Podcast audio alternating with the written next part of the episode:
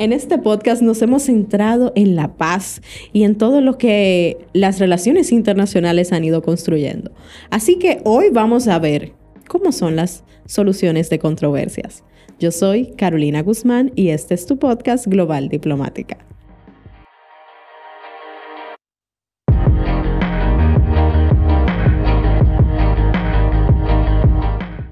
Estamos aquí con Ariel Gotró, el cual es un abogado experto en Derecho Internacional.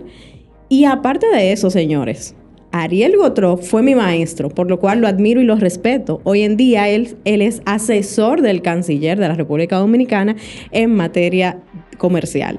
Hola Ariel Gotró, qué, qué feliz estoy de tenerte aquí porque te admiraba en las aulas y hoy podemos aquí estar grabando un episodio que sé que va a ser muy enriquecedor para todos los estudiantes y los profesionales que escuchan este podcast. Gracias Carolina, óyeme, tú, tú de que tú me dijiste que tenía este programa y que, quería que yo tuviera, para mí fue un gran placer un gran honor, de hecho.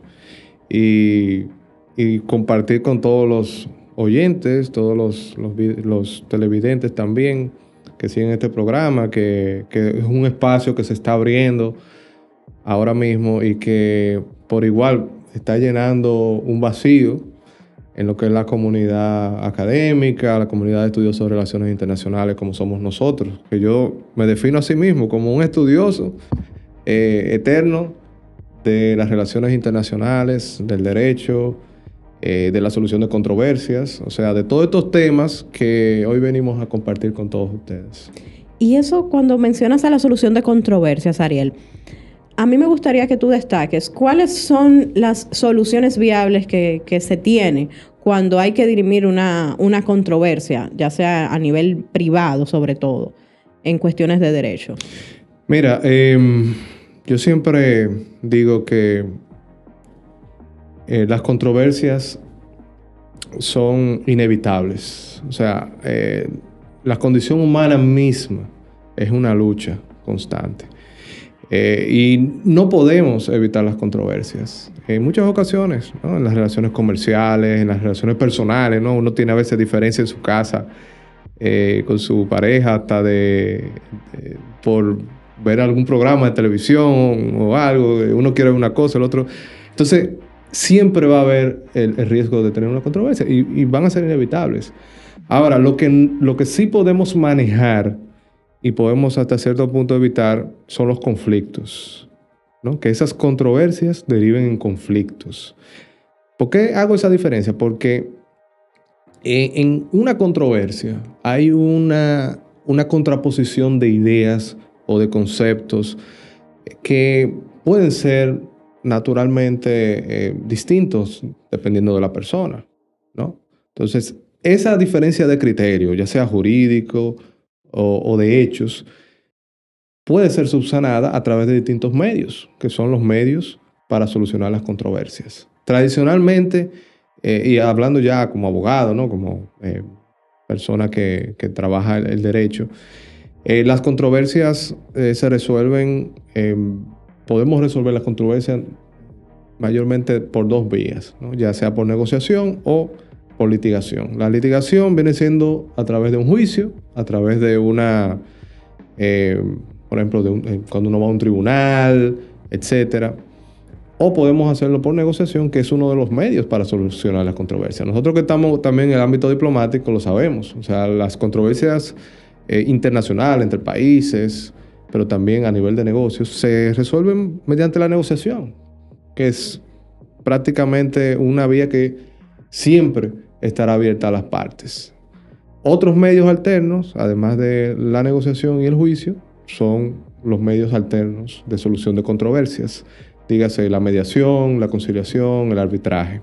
Son medios que han ido en, en creciente uso debido a su practicidad, su flexibilidad y la facilidad también que brindan a las partes para solucionar cualquier tipo de conflicto sin necesidad de ir a la complejidad procesal eh, y jurídica de un juicio.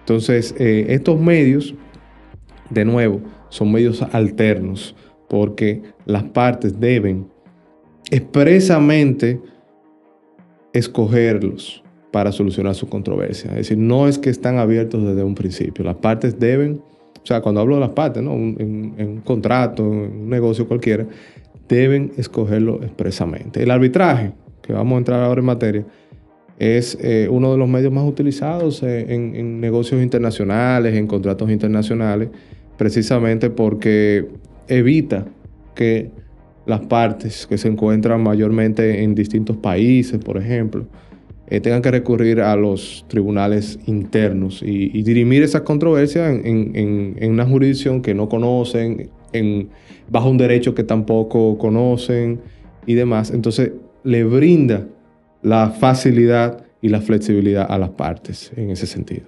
No, y de hecho, Ariel, como tú mencionas el arbitraje, eh, veo que le ofrece muchas facilidades a, las partes que demandan, porque eh, puede ser totalmente privado eh, el veredicto y todo eso. Entonces, es un gran alivio, sobre todo cuando las controversias no quieren que trasciendan a los medios de comunicación. Todo eso se acuerda, ¿verdad? Antes de...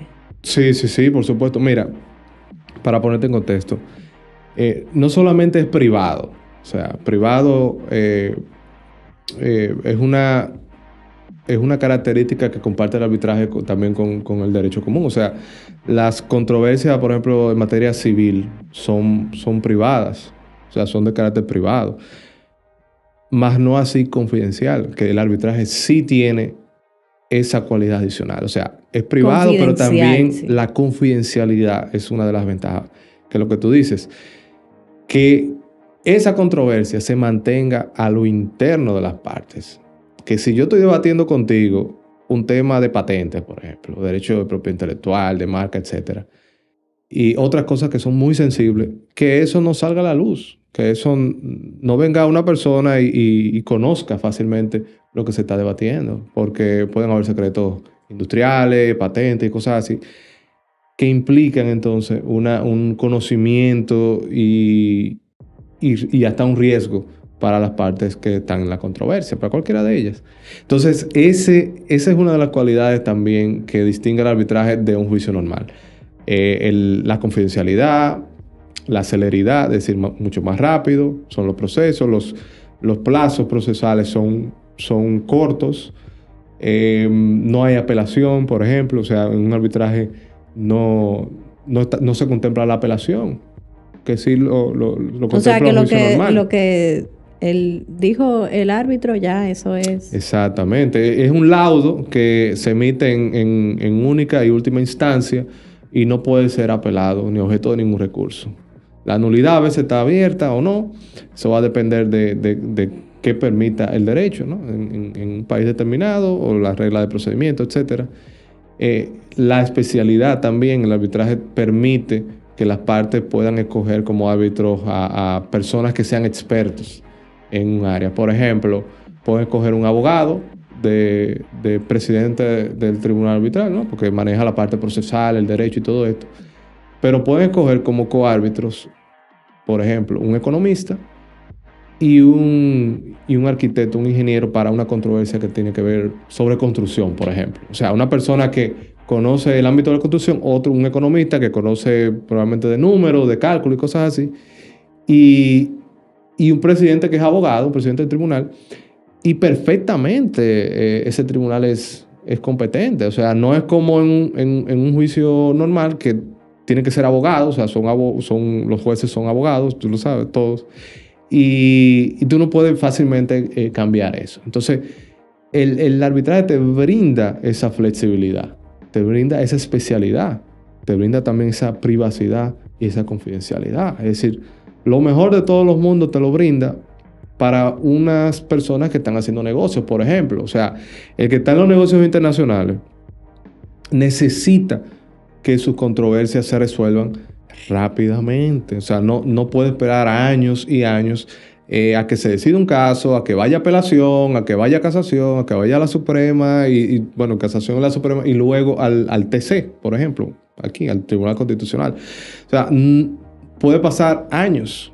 Lo corto de los procesos es lo que lo hace tan atractivo también. Exacto. Y, de hecho, yo he estado leyendo sobre ese tema y vi como que las partes, hasta por un WhatsApp, un correo electrónico, que se pongan de acuerdo de que van a dirimir sus controversias vía arbitraje, ya eso es legalmente válido. Sí, porque ¿qué pasa? El contrato de arbitraje o la cláusula compromisoria puede figurar en, el mismo contrato, por ejemplo, si un contrato de compraventa internacional, puede figurar en, otro instrumento, ¿no? en, un instrumento eh, independiente, en, otro contrato, por ejemplo, puede ser anterior o posterior a la controversia. Es decir, tú puedes remitir arbitraje a las partes una vez que el conflicto se haya originado, no, no necesariamente tiene que ser eh, antes.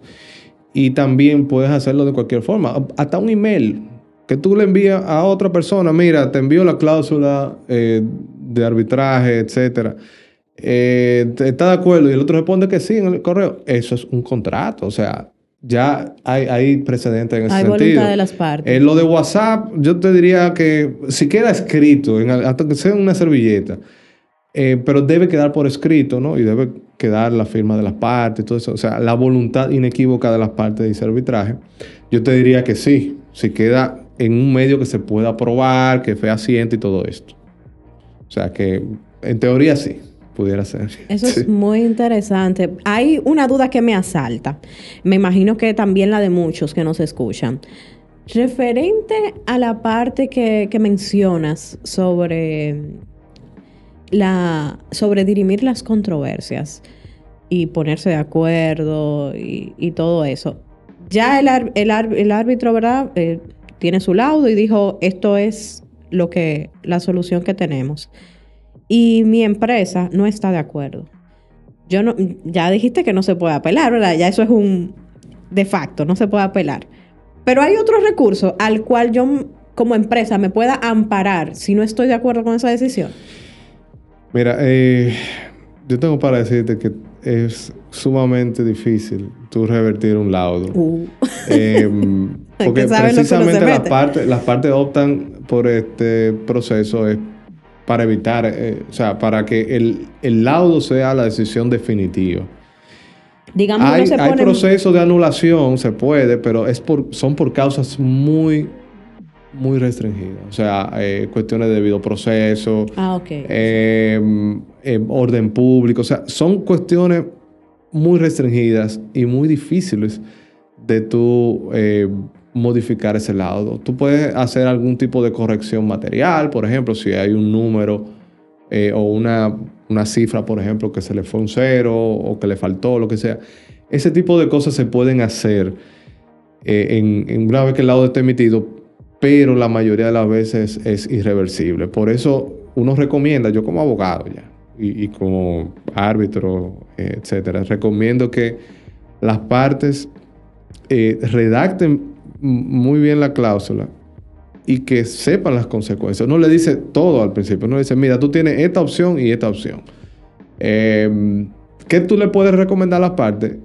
Cláusulas escalonadas, es decir, em, que tú tengas un arbitraje como un medio en el contrato, pero que tengas también que las partes deban ir, por ejemplo, a negociación primero, que negocien 30 días eh, obligatorio, luego mediación, mediación también compulsiva, es decir, mediación obligatoria. Y si no se resuelve por esas vías, entonces se abre el arbitraje. O sea, se abre la posibilidad de arbitraje, pero no directamente ir al arbitraje. Eso es una posibilidad que tú le puedes hacer al cliente. O sea, tú le dices, mira, eh, para tener un espacio, un colchón, vamos a, optar por estos dos primeros y luego entonces el arbitraje. Entonces tú le, tú le pones esa opción, pero una vez que está el laudo es, prácticamente eh, es de ejecución, incluso el laudo es de ejecución inmediata. Oh. Tú, tú lo puedes eh, homologar, por ejemplo, tienes que hacer un proceso para sacar el exequatur eh, al laudo, eso en la República Dominicana, o sea, todos los laudos eh, de tribunales ad hoc o de tribunales internacionales que tú quieras aplicarlo aquí, tienes que sacarle una, sacarle, ¿no? Solicitar eh, el exequatur. Es un procedimiento que se hace, rutinario. Los únicos laudos que no necesitan ese requisito son los que se emiten de una institución de arbitraje, que son arbitrajes institucionales de centros de arbitraje como la Cámara de Comercio de Santo Domingo, la de Santiago, Eh, esos laudos no necesitan eh, este 4 para eh, ejecutarse internamente. Pero después todos los demás laudos sí. Y, son voluntarios. O sea, no, no es que la otra parte va a hacer lo posible por evitarlo. Si, si no puede cumplirlo voluntariamente, entonces tú, tú ejecutas todo el proceso. Pero ese es el compromiso que la parte asumió. Cuando e, ellos asumieron eso por, por escrito, dijeron que también iban a cumplir con el lado. O sea, después no pueden desconocerlo.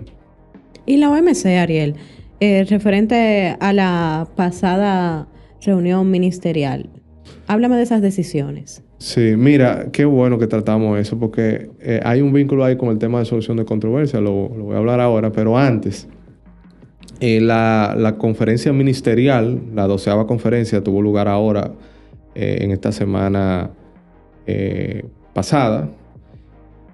Importantes avances, a mi entender. Eh, primero, hubo un acuerdo sobre subvenciones a la pesca, sobre cómo manejar el tema de, las ayudas eh, que están generando una sobrepesca en el mundo y también una sobreoferta, sobreexplotación, por decirlo así.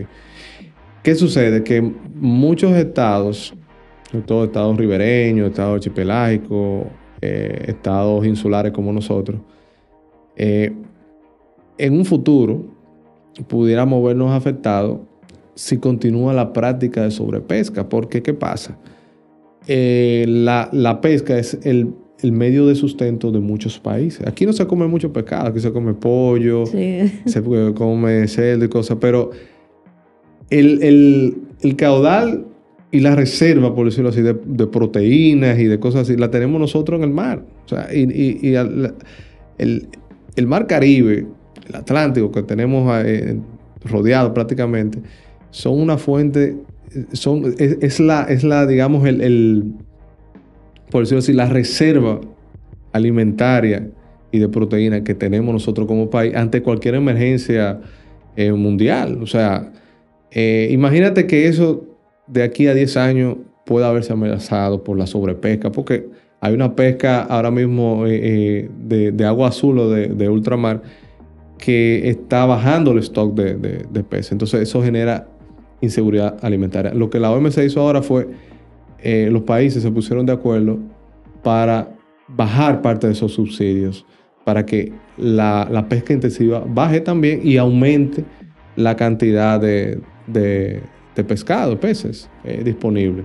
Otro acuerdo importante fue una moratoria de los, eh, de, los TRIPS, los TRIPS, el acuerdo sobre eh, propiedad intelectual, que va a posibilitar que el tema de las vacunas eh, sea más asequible en muchas partes del mundo. Nosotros ya aquí estamos vacunados, eh, muchos países están incluso bajando las, las alertas y, los requisitos de, de, prueba y toda esa cosa de COVID, pero hay regiones como Asia, África, que todavía no han sido completamente vacunados ni siquiera la primera dosis.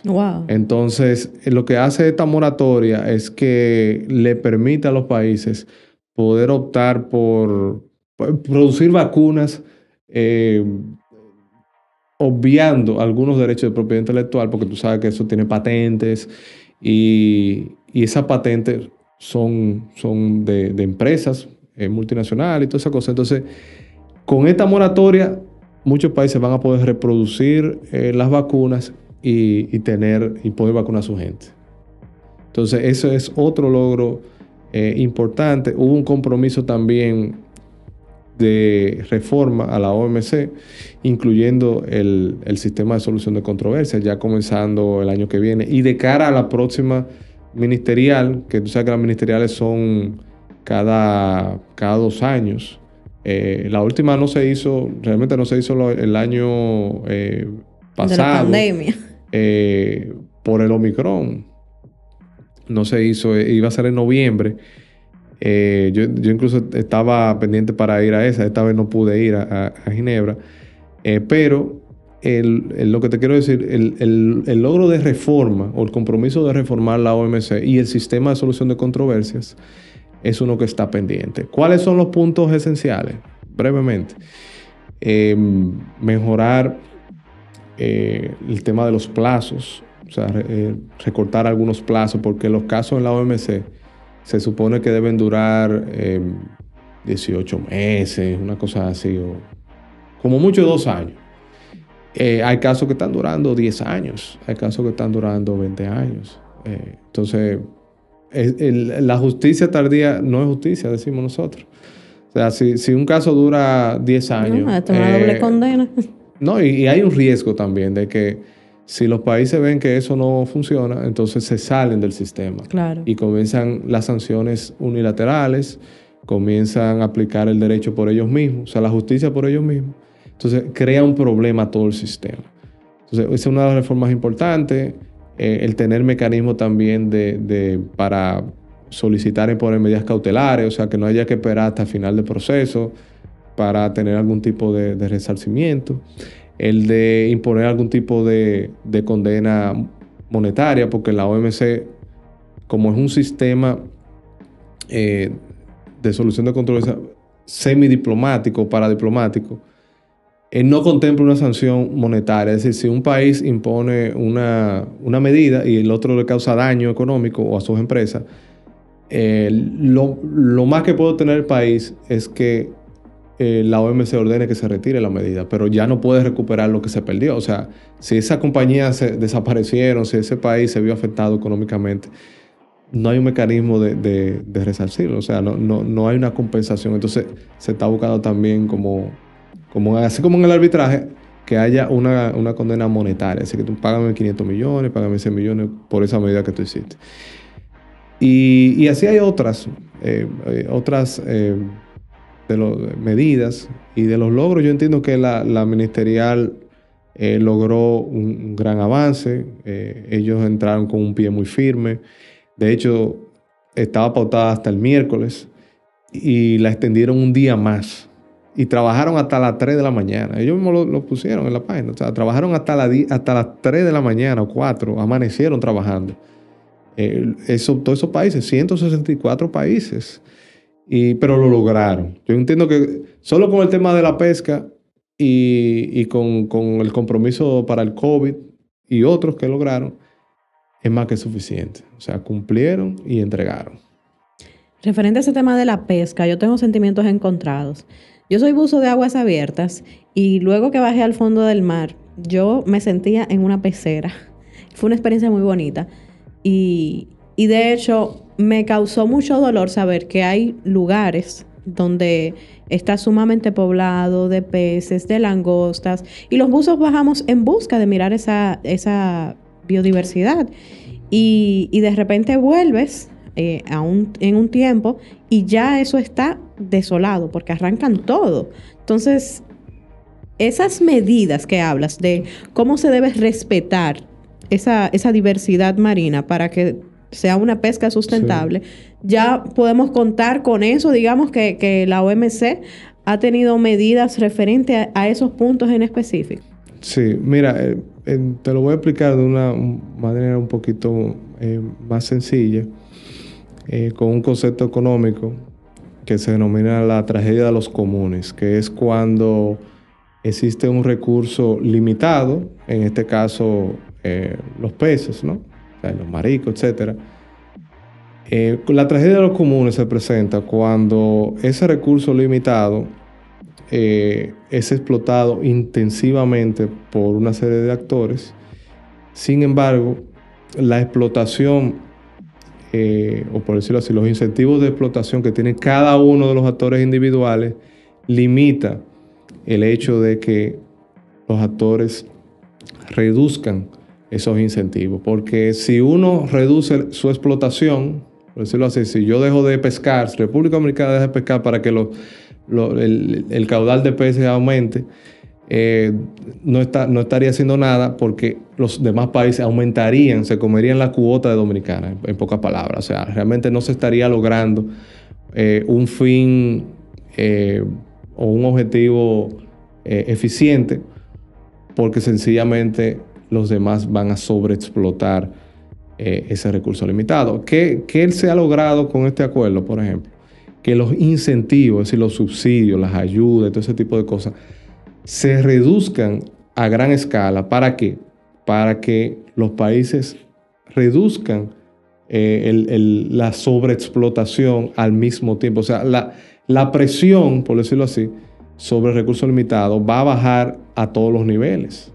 La va a bajar de manera eh, horizontal, ya va a bajar por todos los actores que intervienen en ese proceso y no solamente por algunos de ellos de manera voluntaria. Entonces los incentivos, lo que te quiero decir con esto, los incentivos importan y si tú reduces los incentivos vas a lograr que al final aumente la cantidad de oferta, eh, también baje un poco el tema de la sobreoferta y se haga más sostenible esa industria. Porque ahora mismo hay una situación en la cual no hay sostenibilidad. O sea, como hay una sobreoferta, los precios tampoco son muy competitivos porque hay mucha, mucha oferta, pero al mismo tiempo el incentivo de tú reducir la oferta no funciona a menos que todos los actores lo apliquen. Entonces, creo que el acuerdo va a lograr en parte que, sobre todo si se aplica eh, a una gran escala,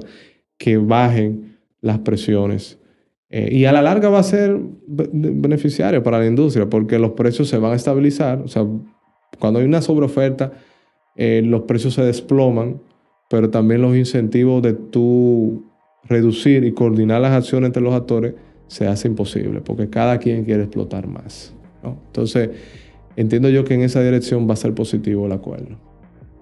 Muy interesante, Ariel. Entonces, para modo de recapitulación, en las soluciones de controversias tenemos principalmente a la OMC. Tenemos a las cortes de arbitraje. ¿Alguna de ellas que tú puedas mencionar? Que me digas, bueno, las de arbitraje internacional, eh, las que tenemos aquí en República Dominicana. Sí, te voy a comenzar primero lo local y después lo demás. Mira, eh, aquí tenemos, contamos con un marco jurídico eh, bastante robusto sobre arbitraje. Tenemos una ley de arbitraje desde el año 2008. Y, y bueno, nuestros centros de arbitraje, eh, a grosso modo, están muy bien capacitados. Hay una, una lista de árbitros que cada uno lleva y hay unos reglamentos de arbitraje que actualizan de manera constante.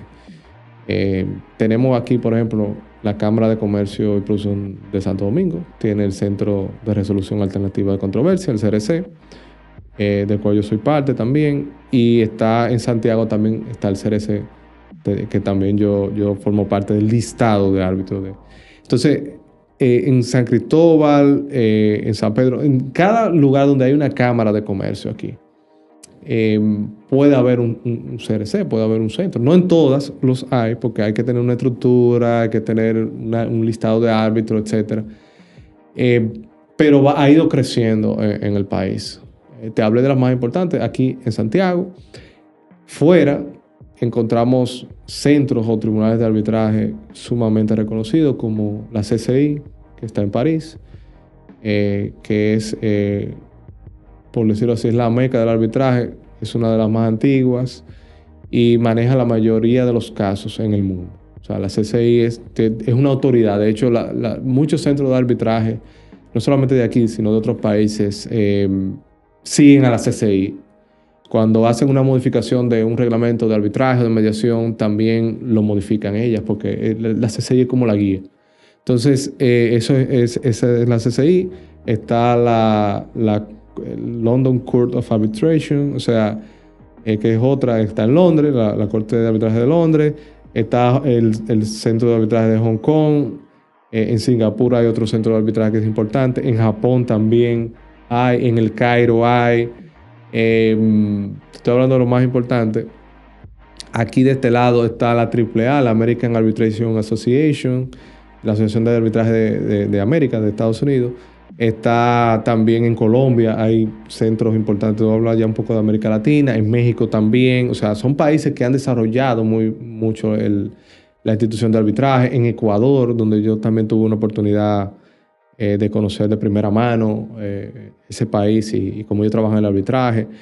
Em, en fin, es una institución que está ampliamente diseminada porque va ligada a los negocios. Entonces, el auge de los negocios eh, posibilita que no solamente haya más contactos entre las empresas, sino también que, que se produzcan eh, controversias. O sea, las controversias aumentan en la medida que aumentan los negocios y tú necesitas estos centros. En Asia están creciendo mucho, por ejemplo.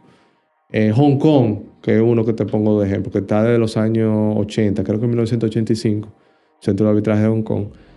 Em, ¿Pero por qué? Porque Hong Kong durante mucho tiempo fue la puerta eh, de Occidente a Asia. O sea, eh, era la puerta de negocio y era un centro de negocio. ¿no? Ya hay otros, ya hay Beijing, ya tú tienes otras ciudades, Shanghái, Beijing, Shenzhen, en China, te digo. Pero permanece ese centro como una referencia. Y es muy utilizado porque eh, tiene, por decirlo así, eh, ahí se manejan casos no solamente de esa región, sino también de negocios que se hacen eh, con Europa, con Estados Unidos, donde el, el, arbitraje en la institución ha ido en aumento. Y, y, las leyes de derecho internacional privado son las que sustentan el trabajo que se quiera presentar ante una corte, ¿correcto? Sí, mira, em, hablando de derecho internacional privado, nosotros tenemos la ley 544-14, que es nuestra ley de derecho internacional privado, muy moderna y está muy entrelazada con, lo que es el marco jurídico del arbitraje aquí, de la 489.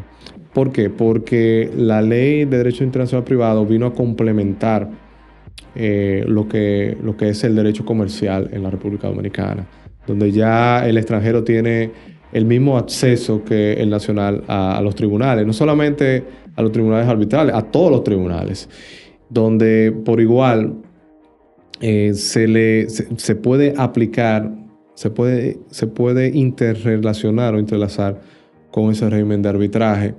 Y, y en muchas partes del mundo, eh, en, algunos países de la región, para no ponerlo tan amplio, en algunos países de la región han tomado como referencia el ejemplo dominicano mm, de, la ley 544, eh, porque ha sido todo un éxito. a, nosotros, los abogados, nos, de hecho, la aplicamos eh, cuando tenemos algunos clientes eh, extranjeros, cuando vienen a hacer negocios, etc. Es decir, que ha posibilitado un auge de la institución de arbitraje, pero también de los negocios internacionales en la República Dominicana. Permite que las leyes extranjeras puedan ser aplicadas eh, por los tribunales dominicanos como si fuera la ley dominicana. O sea, solamente con eso, ¿no?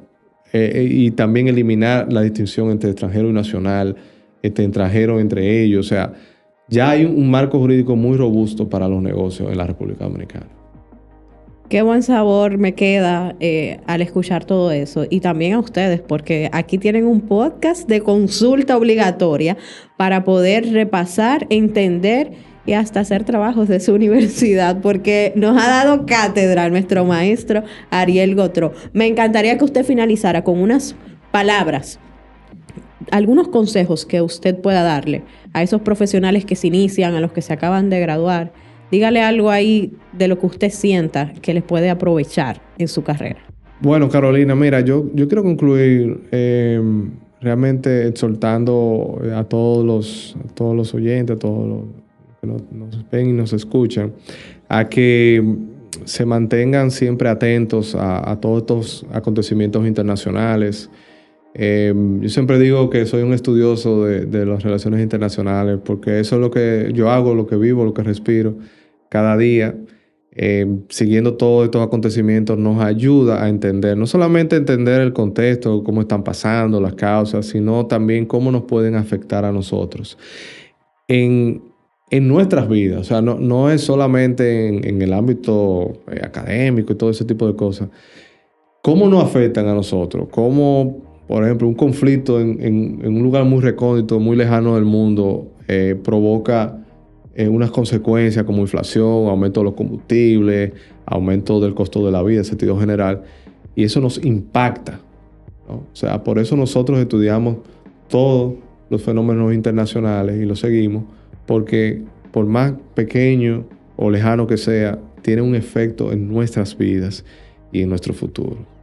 Y en las decisiones que vamos a tomar, en los negocios. O sea, uno también como consultor, como abogado, eh, le dice a su cliente, mira, estos son los riesgos, esto es lo que está pasando. Y uno tiene que estar informado y analizar todos estos procesos para tomar las mejores decisiones. Ariel Gotró, un verdadero honor tenerte a ti en nuestros estudios. Muchísimas gracias por venir y esta no será la última invitación que Yo espero que no. Yo espero que no, realmente. Muchas gracias.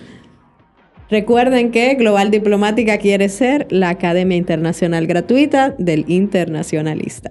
Yo soy Carolina Guzmán y este fue tu podcast Global Diplomática.